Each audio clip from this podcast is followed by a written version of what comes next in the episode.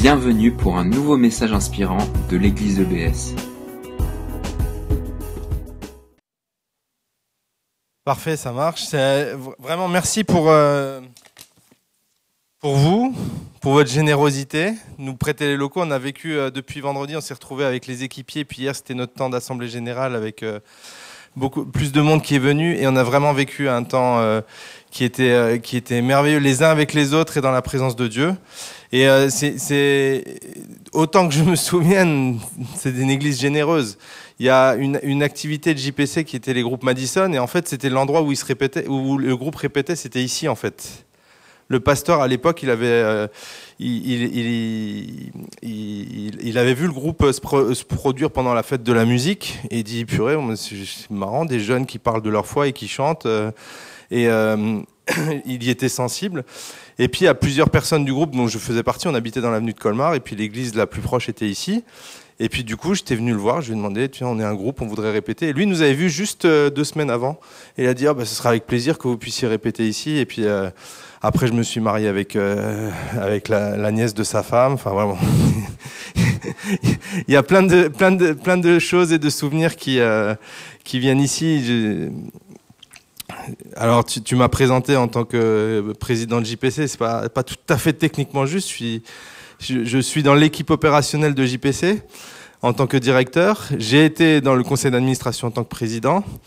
Euh, mais les deux rôles dans lesquels je, laisserai ma place à personne, c'est le rôle de Marie, donc mon épouse Magali, elle est ici, et le rôle de papa avec nos deux enfants qui sont derrière, qui sont vraiment des choses où il n'y a personne d'autre qui... En tout cas, je veux que personne d'autre le fasse à ma place. ça, hein. voilà. Et que c'est... Voilà, euh, c'est vraiment important en fait de, de, d'arriver à, fixer ses priorités. Pour moi, c'est pas toujours simple. hein. On voit les choses et puis surtout quand on a envie de voir les choses qui bougent et quand on a envie de faire plein de choses, alors on, on aurait tendance à foncer, foncer, foncer, foncer, foncer. Et à un moment, on dit mince, je me suis oublié. Je me souviens une fois euh, avant euh, ou juste après ma conversion, moi, je- je- j'aimais rouler vite en voiture. Et la dernière parole que mon père m'a dit un jour, il m'a dit euh, roule pas trop vite. Et ça m'avait marqué là. Et puis une autre fois, comme si c'était pour enfoncer le clou, là, j'étais fier de la, de la performance que j'avais fait en roulant vite. Et puis une personne sage m'a dit Oula, mais t'es arrivé, les anges, ils sont encore à mi-chemin. Et en fait, cette petite phrase m'avait vraiment marqué en fait. Et en fait, euh, c'est facile à, à- dire, c'est pas bien quand on roule trop vite en voiture. hein. Mais des fois, je sais pas, peut-être c'est facile, c'est peut-être plus difficile à discerner aussi dans notre propre vie.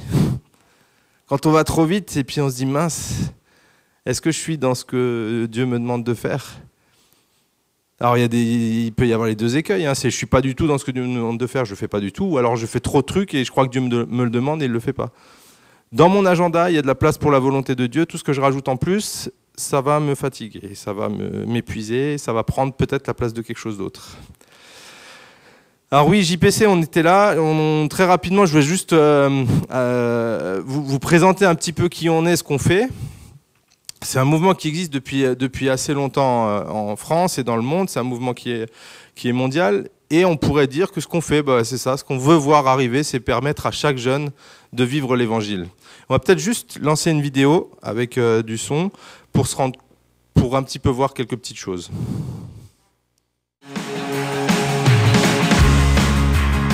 Alors tout ce qu'on fait, c'est une seule chose qu'on recherche, c'est euh, permettre à chaque jeune de vivre l'évangile. Vous savez, le grand du ministère jeunesse, c'est pas JPC. Hein. Il y a 13 millions de jeunes qui ont entre 15 et 29 ans en France. Nous, on est 24 équipiers.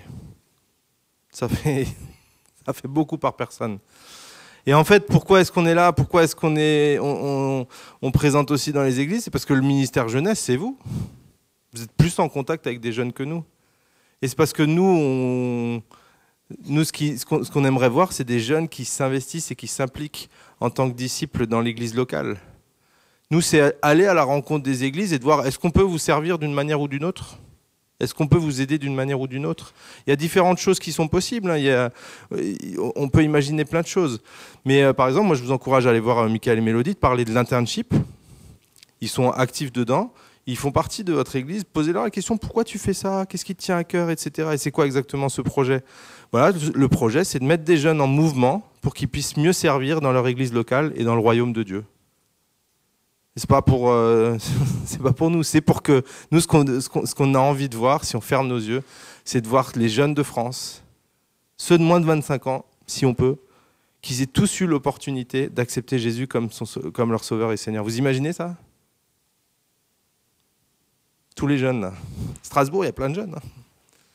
De voir euh, qu'ils ont eu l'opportunité d'accepter Jésus comme leur sauveur et Seigneur. En 2017, avec nos 20 salariés, 960 volontaires, on a organisé 340 événements qui ont permis à 17 000 jeunes de vivre l'Évangile. En 2018, JPC France veut atteindre 25 000 jeunes avec le message de l'Évangile. Plus possible. Après, dépend pas de nous. Hein. Dépend de ce que Dieu fait. Et nous, on a mis toucher avec l'Évangile.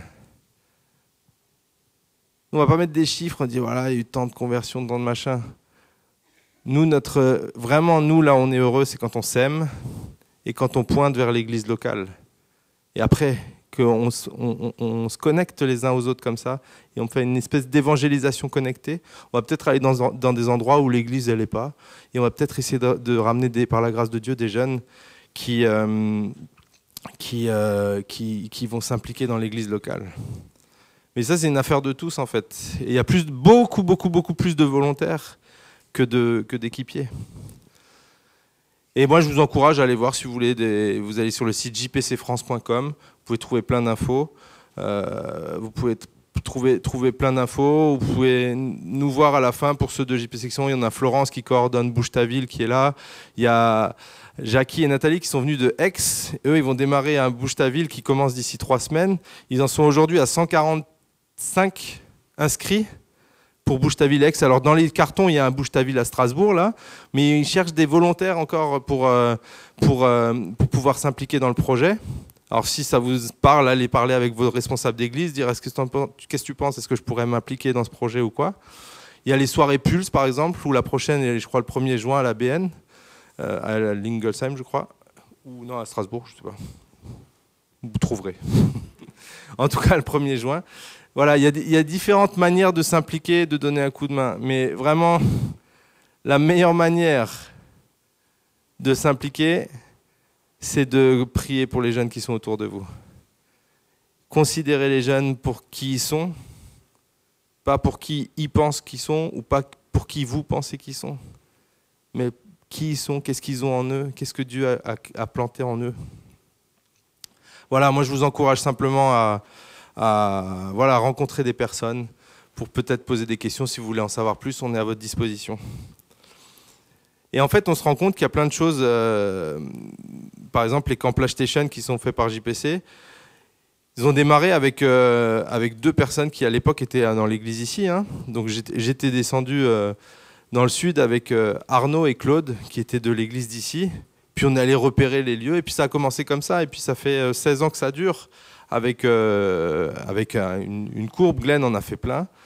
Euh, des camps d'évangélisation où on voit des jeunes qui vont simplement parler à d'autres personnes en fait de leur foi. Et en fait, ce qui me, ce qui me marque dans les camps PlayStation, c'est deux choses. Une des choses, c'est que finalement, quand on va parler à des, à, des gens dans la rue, ben, ils ont envie d'entendre l'évangile en fait. Pas tous, hein. ils n'ont pas envie, ils le font savoir. Mais il y en a qui ont envie de l'entendre. Et là, je pense à ce verset de Romains 14, 10, il dit, mais comment entendront-ils si personne ne prêche? Comment entendront-ils si personne ne leur dit? Et la deuxième chose qui marque, c'est que des fois, il y a des jeunes qui arrivent et qui, euh, disent, ah non, mais moi, je parle à personne, hein, promis. Hein. Je viens, mais si vous voulez, je porte les cartons, enfin, je vais mettre les... Euh, je, m'occupe des packs d'eau, etc. Puis au final, ils, font un pas et puis ils osent parler à quelqu'un. Puis ils se rendent compte que finalement, c'était pas si compliqué que ça, quoi et que ce n'était pas si, difficile. Et ils sont surpris de comment l'amour que finalement ils ont vraiment pour les personnes, parce qu'ils prient pour ça, ils sont quand même venus pour un camp d'évangélisation, mais peut-être leur timidité, leur peur, leur, leur réticence, tout ça, bah, ils les dépassent quand ils discutent avec quelqu'un. Et c'est tellement beau de voir des jeunes qui sont euh, passionnés de partager Jésus tel qu'ils sont. Et c'est un peu ça que j'aimerais voir avec vous un petit peu ce matin dans un texte de la parole dans Jean 6, les versets 1 à 13. Jean 6, versets 1 à 13. C'est le passage de la multiplication des pains.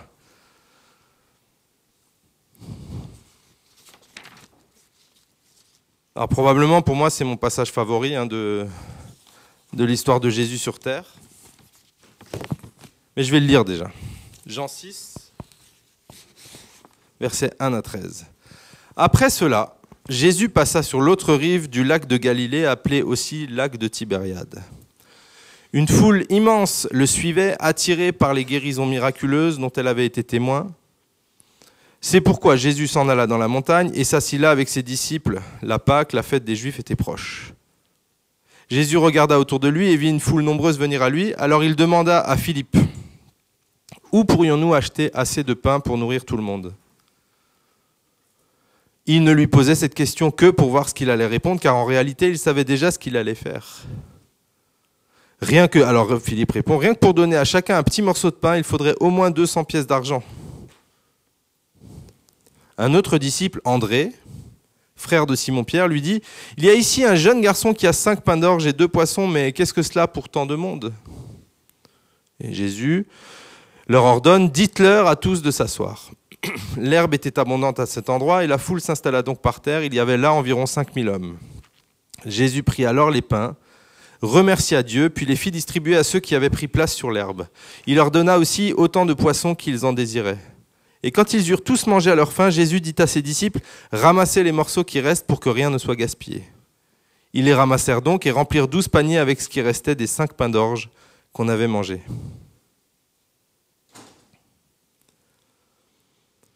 Alors on a retrouvé à quoi ressemblaient nos trois personnages. On a Philippe, on a André et on a le petit garçon. Alors l'énoncé du problème, il est simple. Jésus et ses disciples décident de se retirer sur une montagne. L'évangile de Marc nous apprend qu'ils sont fatigués et que les disciples n'ont même pas mangé. Mais pour Jésus et ses disciples, pas moyen de rester tranquille. Ils sont suivis par une foule conséquente, 5000 hommes, sans compter les femmes et les enfants qui les suivent, attirés par les guérisons miraculeuses. Et là, les, les ennuis commencent. Jésus a une idée. Il dit, mais où est-ce qu'on pourrait acheter des pains pour tout ce monde? Et la première réaction qu'on va étudier, c'est celle de Philippe, à qui Jésus a posé cette question piège. D'ailleurs, Philippe, il est le plus à même de répondre. D'ailleurs, il est originaire de la région. Il sait qui est-ce qui pourrait avoir du pain, qui est-ce qui pourrait faire du pain pendant la nuit, etc., à qui il pourrait acheter du pain. Et il répond, les pains qu'on aurait pour 200 pièces d'argent ne suffiraient même pas pour que chacun en reçoive un petit morceau. Donc la réponse, elle était juste. La réponse, elle était exacte. La réponse, elle était logique. La réponse était rationnelle, elle était factuelle, sauf que ce n'était pas la bonne réponse pour Jésus. Ce n'était pas la bonne réponse. Notre expert, il a donné une bonne réponse qui se tenait, bon raisonnement, tout est bon, tac, tac, tac, je sais, A plus B égale C moins D égale 4, pas assez de pain. Mais sauf que ce n'était pas la bonne réponse. Puis on en a un deuxième là, qui s'appelle André, qui lui a une idée formidable. Il dit ici, il y a un garçon avec cinq pains et deux poissons. Alors je ne sais pas vous, mais la réponse, elle est démesurée face à l'ampleur du problème. Moi, quand mon chef me demande mon avis, je fais gaffe à ce que je réponds. Je sais qu'il est exigeant, qu'il n'aime pas que je parle pour rien dire, etc. Mais André, il fait une réponse absurde à son maître. À celui que André reconnaît même comme le Fils de Dieu. Et j'imagine bien les autres disciples qui disent Arrête André, tu vas nous faire virer là. Sauf que c'était la bonne réponse. Et d'ailleurs, André, il émet une réserve lors de sa réponse à Jésus. Il dit Mais qu'est-ce que cela pour autant de monde? André, il dit, mais qu'est-ce que c'est ça pour autant de monde? Et vous voyez la différence entre Philippe et André? Philippe, il dit, c'est dur, mais c'est même pas la peine d'essayer en fait. Philippe, il dit, c'est dur, franchement, c'est dur, c'est pas la peine d'essayer. Et André, il dit, euh, c'est dur, voilà un début. Lui, il dit, c'est dur, pas la peine d'essayer. Et lui, il dit, c'est dur, voilà un début. Alors comment est-ce qu'on approche les défis de notre vie en fait? Le défi du monde, les défis de la planète? Est-ce qu'on se dit voilà, bah, c'est foutu, plus rien à faire? Ou est-ce qu'on se dit bon allez, je fais ma part, je fais un début en fait? Je commence par quelque part. D'ailleurs, Philippe, qui a mal répondu au test, il reste dans l'équipe des 12, hein, c'est intéressant. Hein. Trop de choses, je ne sais pas où mettre mes feuilles.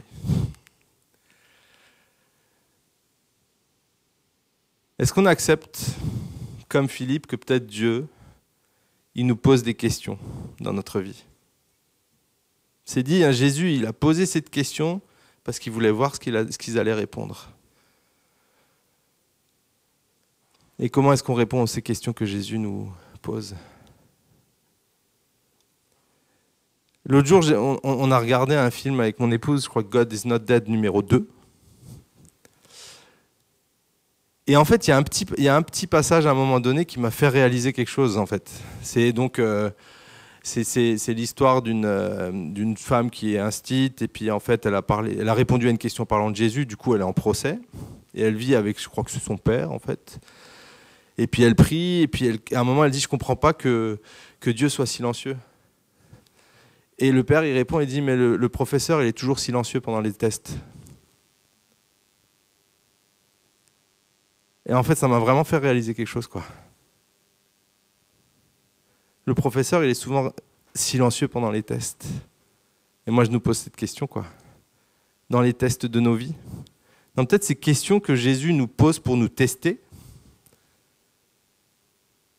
Est-ce qu'on accepte qu'on doive nous répondre? Qu'à un moment donné, il y a un bout de la réponse, c'est nous, et que c'est pas toujours tout déplacé sur Dieu. Réponds, dis-moi, montre-moi, fais des dessins dans le ciel, que je comprenne vers où aller. Mais qu'à un moment donné, il nous parle pour que nous aussi, on puisse euh, prendre nos responsabilités.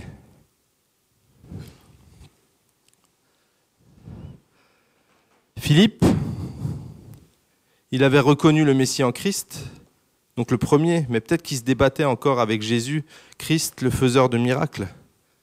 Peut-être que le test, c'était euh, est-ce que tu crois que je peux faire des miracles dans cette situation-là? Et Philippe, il est dans le processus et Dieu le forme petit à petit. Dans l'équipe des disciples, certains avaient apparemment compris que Jésus pouvait intervenir, d'autres devaient l'apprendre. Celui qui a dit, ben voilà, un début, peut-être que lui, il savait que Jésus, un début dans les mains de Jésus, ça pouvait nourrir une foule, comme ça. Et nous aussi, dans l'Église, on est tous à des niveaux de compréhension différents. Hein. Tout le monde n'a pas compris les mêmes choses. Hein. Et on a tendance des fois à vouloir que les autres aient compris la même chose que nous. Mais ça, ça a agacé Jésus quand les disciples se sont dit, qui est le plus grand en fait? Qui est le meilleur en fait? Qui a les, meilleurs raisonnements? Dans une église, peut-être comme à l'image de cette... Euh, de, cet épisode-là, c'est bien d'être plusieurs, d'être complémentaires. Et dans l'Église, il y a des Philippe, mais il y a aussi des André. Alors un autre personnage qui est important, hein, c'est le petit garçon. Il garde pas pour lui ce qu'il a. Je ne sais pas ce que ça lui a coûté de donner ça. Vous avez entendu cette histoire des dizaines, des centaines de fois peut-être. Peut-être c'était les courses qu'il venait de faire, peut-être c'était le casse-croûte que sa mère lui a préparé, je ne sais pas. Mais ce que je sais, c'est qu'il n'a pas gardé pour lui ce qu'il avait avec lui. Et il y a de fortes chances que dans cette foule de 5000, plus les femmes, plus les enfants, ce n'était pas le seul à avoir, quelque chose, à avoir un casse-croûte. Par contre, c'est la nourriture qui est donnée à Jésus qui nourrit tout le monde. C'est pas ce que j'ai gardé pour moi,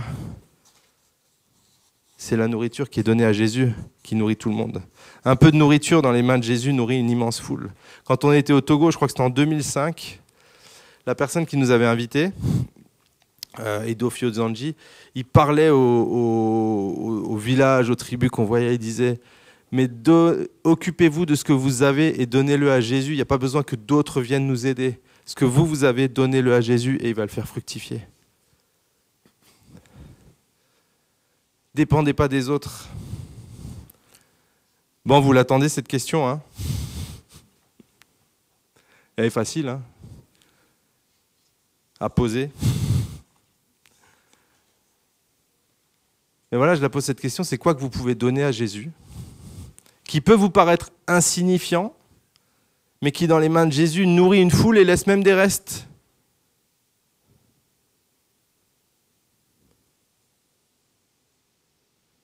Dit autrement, c'est ici, Dieu veut utiliser tout le monde. Reste à trouver comment. Il n'y en a pas un qui est insignifiant ici.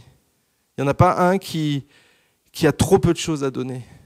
Il n'y en a pas un dont la vie est trop, trop, trop sale.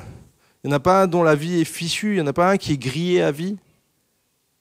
La grâce de Dieu, elle est suffisante pour transformer, pour sauver, pour libérer, pour guérir et pour donner un nouveau départ. Ce peut très bien que les meilleurs jours de votre relation avec Dieu soient devant vous. Hein. C'est très possible. Mais j'aimerais continuer à, commenter ce texte. Les bons hommes, au bon moment, au bon endroit, mais sans le miracle de Jésus, n'auraient pas nourri les 5000. Je partageais cette histoire à un pasteur, en insistant sur les points précédents. Je dis c'est super, il faut des André, il faut des Philippe, on est en équipe, on fonce, etc. Il faut qu'on trouve des gens qui ont des réponses folles, pas forcément, etc. Mais lui, il me répond, et en fait, il avait bien raison, il dit, en fait, c'est surtout le miracle dont on a besoin. C'est surtout que Jésus intervienne qu'on a besoin.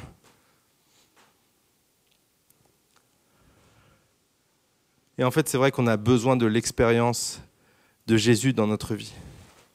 En route avec lui, on peut s'attendre à des miracles dans notre vie parce que Dieu est un Dieu du surnaturel. Et que c'est naturel pour Dieu d'être surnaturel. Il n'y a pas de chose comme le surnaturel pour Dieu. Ce que nous, on appelle des, choses folles, des miracles, pour Dieu, c'est normal.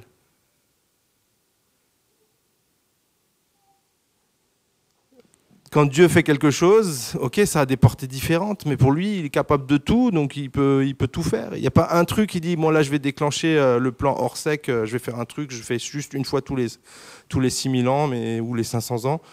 Non, c'est normal pour Dieu de répondre à des prières et d'accompagner notre vie de signes de sa fidélité, et on va appeler ça des miracles.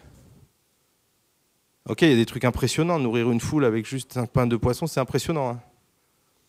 On peut l'écrire dans un journal, quoi. Mais c'est peut-être impressionnant que ce matin, en venant en marchant, vous n'êtes pas fait écraser par une voiture, quoi. C'est peut-être impressionnant que vous ayez euh, que, vous ayez pas eu d'accident en venant. C'est peut-être impressionnant de pouvoir marcher. Ma sœur, elle a, eu, elle a eu un gros problème de santé, elle a passé un mois dans le coma, elle se réveille physiquement, elle revient, c'est un miracle comme elle revient, mais elle a plus toute sa tête. C'est en train de revenir petit à petit. Et en fait, c'est un miracle de pouvoir réfléchir. C'est un miracle de pouvoir vous voir. C'est un miracle de pouvoir m'entendre, peut-être. C'est pas normal toutes ces choses. C'est Dieu qui montre chaque jour sa grâce, sa fidélité et ses miracles dans notre vie. Nos comportements, nos choix, nos priorités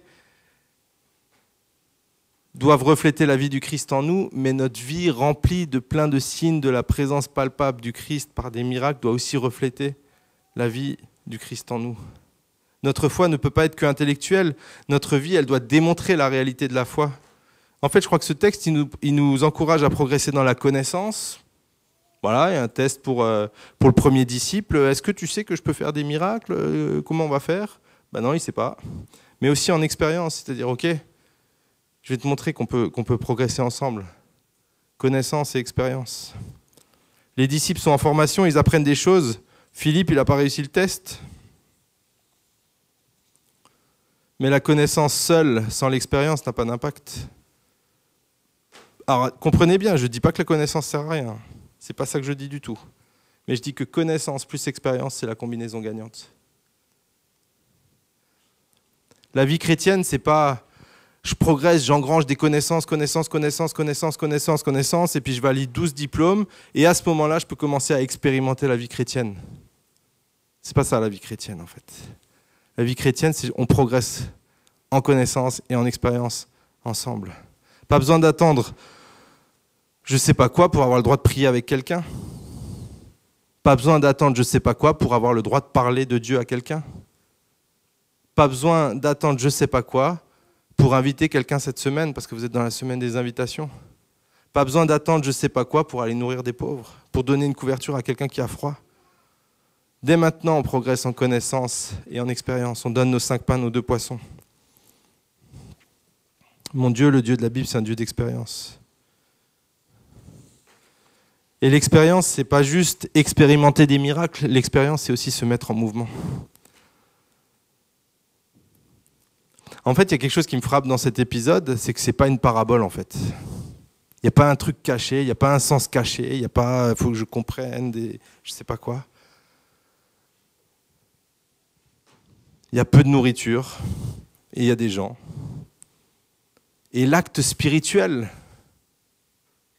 c'est juste Jésus qui a béni le repas. Si on regardait là, comment est-ce qu'on voit que comment est-ce qu'on voit qu'ils n'étaient pas en train de chanter, il n'y avait pas de vidéo proche, il n'y avait pas de groupe de louanges avec de la danse, il n'y avait pas de guitare, il n'y avait pas. L'acte spirituel, quelque part, c'était Jésus qui prie. L'expérience, c'est aussi nourrir des gens qui ont faim, pas que le miracle. L'expérience, c'est aussi simplement nourrir ceux qui ont faim. Des fois, les choses, elles n'ont pas, besoin d'être compliquées. Hein. Je peux simplement, quand je suis fatigué, quand j'ai envie d'aller me reposer et que Jésus me met face à un test, je peux tenter des réponses et faire confiance que Dieu, il m'apprend des choses. Il m'apprend des choses. Mais le pire, ce serait de ne pas répondre, en fait. Le pire, ce serait pour les disciples, le pire, ce serait de les laisser aller les autres et l'autre dire Bon, ben, moi, je pars là-bas, je vais me coucher là-bas. Alors voilà la manière que Dieu a de fonctionner et d'utiliser les chrétiens pour faire avancer son royaume. Et juste, je vous dis ça rapidement, le royaume de Dieu, moi j'ai vraiment souvent lutté avec cette, cette notion et cette définition. Parce que je sentais qu'il y avait un truc, ça me paraissait super de parler du royaume de dire on va faire avancer le royaume, le royaume vient, et puis on chantait, et puis je comprenais pas ce que ça voulait dire en fait.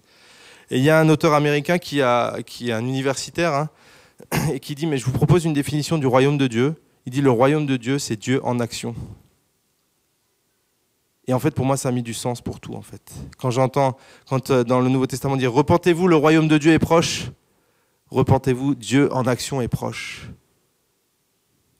dire moi je vais fonctionner, je vais faire quelque chose dans le royaume de Dieu, c'est je vais participer là où Dieu est en, en action. Je vais peut-être être ce, bras que peut-être Dieu veut utiliser pour être en action à ce moment-là. Et pour moi, ça m'a complètement mis à l'aise avec cette notion du royaume. Et Dieu utilise la communauté chrétienne répartie en églises locales pour faire avancer son royaume. Nous, JPC, on n'est pas une église locale. Nous, JPC, on fait partie de l'église, avec un grand E, dans laquelle il y a des églises locales et il y a des œuvres qui sont spécialisées dans des domaines. Je vous invite, pour ceux que ça intéresse, à lire le, travail du CNEF national sur le sujet, qui est vraiment une mine d'or euh, et qui est vraiment intéressante. Mais l'Église, c'est pas un bâtiment, c'est pas un programme, ce sont des gens. L'Église n'est pas que l'Église locale, elle est aussi composée d'œuvres comme JPC pour aller atteindre ceux qui ne connaissent pas l'Évangile. Et qu'en fait, quand on dit que l'Église fait quelque chose, c'est pas pas l'Église qui rayonne. Toutes les activités qu'il va y avoir là, elles sont là parce qu'il y a des gens qui le font. C'est l'Église locale qui l'organise, mais avec les gens qui sont là. Et ça ne peut pas être que Glenn avec toute l'équipe qui sont tout le temps en train de faire les choses. L'Église que Dieu utilise, ce sont les personnes. Parce qu'en fait, on est à l'église quand on est à la boulangerie. On est église, on n'est pas à l'église locale, mais on est église quand on est à la boulangerie. On est église quand on va se promener, qu'on va aller se baigner au Bagarzé. On est église quand on est seul à la maison. Et que qu'on est seul à la maison et qu'on regarde la télé. On est église quand euh, quelqu'un disait, je ne sais plus qui c'était, pardonnez-moi, mais qui disait ce que chaque chrétien fait dans le secret de sa vie influence le corps de Christ. Ce que chaque chrétien fait dans le secret de sa, de sa vie influence le corps de Christ. L'église, c'est pas que ce qui se passe ici, en fait. Hein. On n'est pas à Vegas ou what happens in Vegas stays in Vegas. C'est l'église, c'est nous, en tant que représentants du Christ. L'exemple de Jésus nous montre que vivre en suiveur de Jésus, c'est organiser l'Église. Il les a fait organiser, distribuer des choses, mais aussi nourrir ceux qui ont faim, permettre à ceux qui sont fatigués de se reposer, de donner un verre d'eau à ceux qui ont soif, visiter un prisonnier, Matthieu 25. Et moi, je crois pertinemment que l'Église, avec un grand E, hein, c'est-à-dire les églises locales, les œuvres, les autres églises locales aussi, l'Église doit arrêter de sous-traiter toutes ses responsabilités à l'école, les nounous, l'État. On a des choses à faire en fait. On a des choses à dire et on représente Jésus. Alors on dit qu'il faut être appelé pour s'engager dans un service, mais est-ce que l'appel de Jésus, il suffit pas? C'est marrant, hein, comme on arrive à dire que pour certains commandements de Jésus sont pour nous, mais les autres non. Venez à moi, vous tous qui êtes fatigués, ça c'est pour nous. Hein. Par contre, faites des disciples, ça c'est que pour les autres. Hein. Je vous donne ma paix, alors ça c'est pour moi. Mais suivez-moi, je vous ferai pécheur d'hommes, ça c'est que les autres. Et puis en plus, dans le passage, le petit garçon, Jésus l'a pas appelé. Hein. Le petit garçon n'était pas un missionnaire à plein temps. Hein.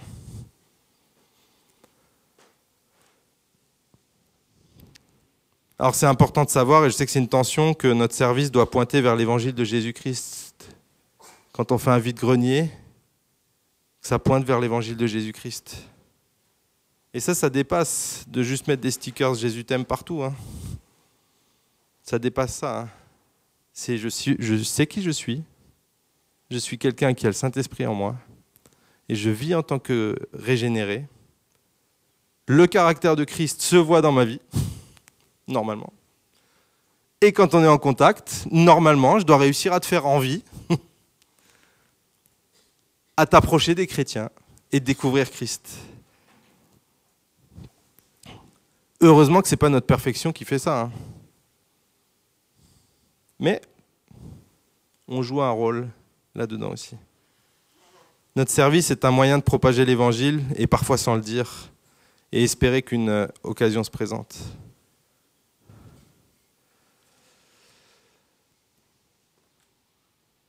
Les choses, elles sont simples, hein, à mon avis. Hein. On sait très bien vers qui on pourrait aller. On sait très bien vers qui on pourrait s'engager. On sait très bien quand on a laissé passer une occasion. On sait très bien quand on aurait dû dire quelque chose et qu'on l'a pas dit. Je ne sais pas si ça vous est déjà arrivé de dire purée, j'ai vu telle personne, j'aurais dû lui dire quelque chose et je lui ai pas dit. On sait très bien que des fois on dit purée, j'ai vu telle personne, j'ai vu qu'elle était dans, dans une misère personnelle et je voulais, je voulais peut-être lui permettre de prendre une douche, je veux peut-être euh, l'aider à retrouver un peu sa dignité pour qu'il puisse savoir que, que Jésus l'aime. Et moi je veux aussi lui montrer à travers ça que Jésus, que Jésus l'aime. Et puis je ne l'ai pas fait parce que j'étais fatigué, parce que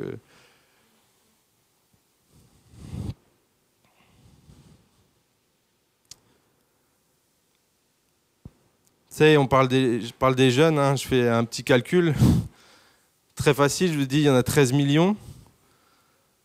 Il y a 2000 églises évangéliques en France. Allez, on rajoute deux autres, 2000 autres églises qui ne euh, euh, qui sont pas dans ce réseau-là compté, donc ça fait 4000. Si chaque église touche 1000 jeunes, c'est énorme, hein, 1000. Mais si chaque église touche 1000 jeunes, ça fait 4 millions. Donc il en reste 9 millions. Et moi, la question, c'est qui va leur dire, en fait? Comment ils pourront avoir une chance de devenir ce que Dieu a prévu qu'ils soient quand il les a créés? Je n'ai pas de réponse. Hein moi, je crois que ça marche si chacun, on essaie de faire les choses qu'on peut faire. Avec JPC, là, on essaie de faire des vidéos maintenant sur YouTube qui, qui sont clairement ciblées sur les jeunes en désespérance. Mais voilà, c'est une des réponses qu'on apporte. Et ce que vous faites hier, je sais qu'il y avait euh, euh, Action Quartier, qui a une équipe qui était là aussi pour voir ce que vous faites. C'est absolument génial, quoi. C'est absolument génial de bénir votre entourage. Et c'est super que vous fassiez ça. De voir tout ce que vous faites en termes d'évangélisation, d'ouverture aux autres, c'est absolument génial. Moi, des fois, j'ai un rêve. J'ai mis un nom dessus, c'est que j'aimerais voir un peu partout des chrétiens phosphorescents. C'est-à-dire, on a un monde de ténèbres, mais il y a plein de lumière qui s'allument, tac, tac, tac, tac, tac, tac, tac, tac, tac, tac, tac, tac, un peu partout. Voilà, ça commence par juste obéir et de dire, ok, je viens tel que je suis. Je suis peut-être comme, comme Philippe, quoi. Peut-être que j'ai pas les bonnes réponses à ce que Jésus me demande, quoi. Par contre, je suis dans le groupe des disciples parce que j'ai envie d'apprendre. Et Jésus l'a pas viré parce que Jésus il a dit j'en ai pas fini avec toi. Et ici, peut-être qu'on est plein à, qui Jésus dit j'en ai pas fini avec toi en fait. Venir tel qu'on est. Deuxième chose, c'est ben, je vais continuer cet équilibre entre apprendre à connaître Dieu et puis expérimenter Dieu. Et la façon d'expérimenter Dieu, c'est avec les autres, en fait. Je vais me mettre dans des situations. Vous savez, moi, les histoires en tant que, missionnaire, les histoires que j'ai à raconter, c'est que dans l'expérience que je les ai. Hein. Tout le reste, c'est de, la, théorie, en fait. Mais je racontais euh, que, cet été, on a fait le camp d'évangélisation avec mon épouse, et puis à un moment donné, avec une personne euh, bah, de l'internship qui était là, Amandine, on est allé voir, on, on, est allé marcher parce qu'elle était découragée, parce que elle parlait aux gens, ils n'étaient pas intéressés. Et puis on marchait, et puis franchement, c'était pas la stratégie prévue, c'était pas comme ça qu'on s'était formé, c'était le genre de truc qu'on a dit, il oh, faut mieux pas faire ça. Et on marchait, et puis on croise quelqu'un qui vient, grand, un peu, un peu lascar avec ses lunettes là, qui marche, voilà. Puis on s'arrête, on lui dit, on veut juste te dire que Dieu t'aime. Il enlève ses lunettes et il se met à pleurer. Et on a une longue discussion avec lui. Je sais pas s'il est chrétien aujourd'hui, hein. Mais en tout cas, on a prié pour son fils particulièrement. On a prié pour lui. Il est parti avec de la littérature. On lui a donné des adresses d'église là où il était. Et on, a essayé de rester en contact. Mais juste dire, expérimenter. Apprendre à connaître Dieu et expérimenter Dieu. Et puis il y a besoin. Dieu n'a pas besoin de nous, mais il y a besoin de nous. Il pourrait tout faire sans nous, mais il choisit de nous utiliser. Ça, c'est son, j'ai envie de dire, c'est son problème. Hein. S'il décide de nous confier ça à nous, ben, il y a ce qui va avec. Mais euh, voilà, la question c'est qu'est-ce qu'on peut donner à Jésus en fait? C'est quoi ce petit truc insignifiant qui, dans les mains de Jésus, moi, je vais vous donner un exemple personnel. Je vous ai raconté l'histoire de ma sœur. Et, c'est très personnel ce que je vais dire là, hein. c'est euh, mes parents sont décédés, mon frère et ma sœur ont 14 et 15 ans de plus que moi, ils sont assez éloignés en distance, mon frère, ma sœur, et puis en, relation depuis plusieurs années. Et moi, je me retrouve, en tant que petit dernier, de passer de l'état de pourri gâté à celui qui fait le lien entre tout le monde, en fait. Et pour moi, c'était insignifiant, ça, de me dire, c'est peut-être peut-être un truc que je peux apporter, ça, maintenant, dans ma propre famille, en fait de un peu faire le lien avec les oncles, les tantes et d'être là et d'être artisan de paix en fait. D'être euh, voilà, des fois c'est dur, mais pour moi je, prends ça comme bah, pour moi c'est insignifiant ça. Et j'ai envie peut-être de passer mon temps à autre chose, mais j'ai l'impression que Dieu me dit expérimente ça aussi. Alors c'est quoi cette chose que tu peux donner à Jésus et dans ses mains faire des choses que tu imagines même pas? Amen. Merci d'avoir écouté notre podcast. Pour plus d'informations sur l'église EBS, rendez-vous sur le site internet www.église-ebs.com.